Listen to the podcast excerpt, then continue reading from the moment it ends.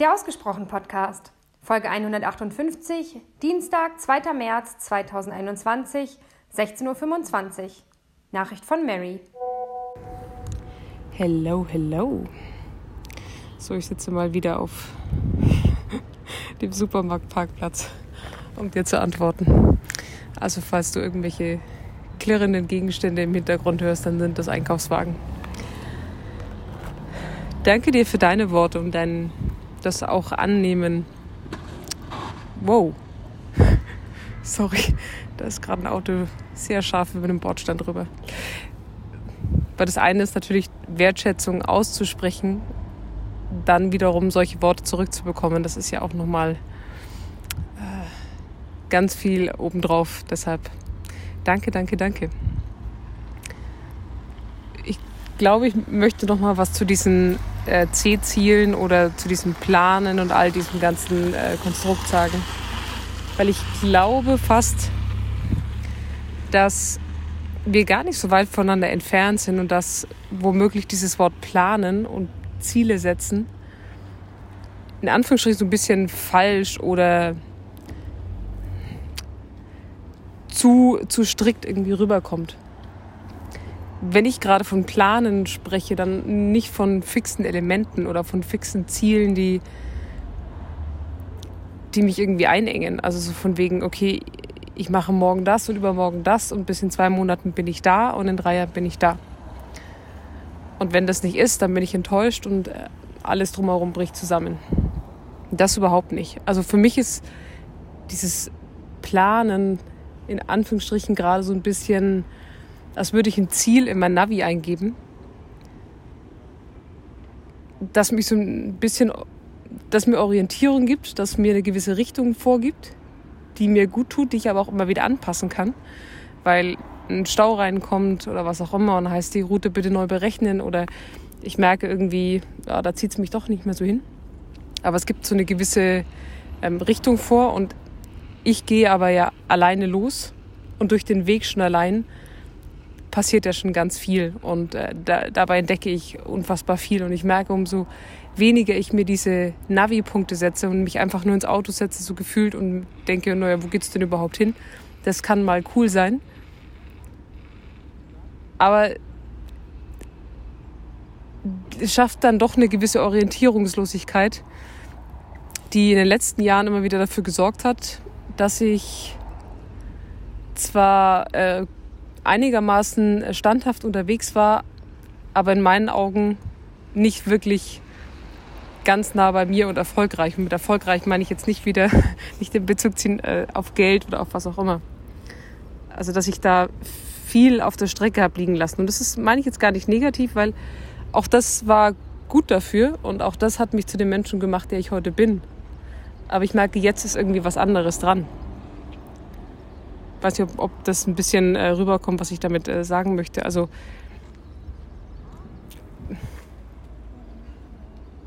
es ist irgendwie so ein, ja, so so ein Bild in der Zukunft, damit das Auto überhaupt mal losfahren kann mit diesem Navi. Aber ich bin nicht fix darin. Vielleicht ein, ein kleines Beispiel, ohne da zu sehr ins Detail zu gehen, weil all diese Gedanken da drumherum noch sehr ähm, unausgereift sind und erstmal in der Beziehung ähm, wachsen dürfen und dann über alles äh, drumherum. Wir haben vor ein paar Tagen unsere Wohnung gekündigt und hatten ein relativ klares Ziel, was danach passiert. Also was heißt klar? Also auch da wieder eine Überschrift, nicht die Geschichte dahinter. Und wahrscheinlich allein dadurch, dass wir diese Entscheidung getroffen haben, ist in den letzten Tagen schon unfassbar viel passiert und die Reiseroute hat sich immer wieder gewandelt, verändert es kam was dazu, es ist was weggegangen und das hat einen Prozess in Gang gesetzt, der unfassbar ist. Und allein schon deshalb und wahrscheinlich bis dorthin und all diese Dinge, die da parallel passieren, werden so viel mit mir, mit uns machen, was dieses Planen und dieses Ziel dahinter schon allein rechtfertigt. Ich glaube, das Ziel dahinter ist relativ egal, aber es, es hat uns eine Richtung ähm, vorgegeben, es hat etwas in Gang gesetzt, was unfassbar ist. Und das ist für mich gerade so ein bisschen Planen. Und trotzdem groß denken und was erreichen wollen. Und auch da nochmal vielleicht ganz kurz zu diesem C-Ziel, als ich gesagt habe, ich möchte von dir Zahlen hören. also mir ging es nicht nur um Umsatzzahlen, also so von wegen, ähm, du musst mir jetzt irgendwas, äh, einen Kontostand nennen, das irgendwann in einigen Jahren vielleicht Bestand haben soll, was beim C-Ziel überhaupt ja nicht ähm, der Gedanke dahinter ist. Aber es geht um, also allgemein um, um Zahlen, die man greifen kann. Aber ja, es ging auch um eine Umsatzzahl. Und was mir auch das mal wieder bewusst gemacht hat, ist, welches negative Image Umsatz, Geld und alles drum und dran tatsächlich hat. Und was es bei mir ja gerade so ein bisschen aufbricht. Ich hatte jetzt vor ein paar Tagen das Thema mit meiner Schwester, ähm, wo es auch nochmal viel um, um dieses Mindset ging und dass wir das nicht lernen und dass wir in Kindheitstagen und auch in der Schule und was auch immer immer so klein gehalten wird und Geld immer so was Negatives ist und ach, Geld verdienen und Umsatzzahlen und Ziele und was auch immer. Ich verstehe gar nicht warum. Warum hat es was Schlechtes? Weil am Ende des Tages ist es doch Energie und wenn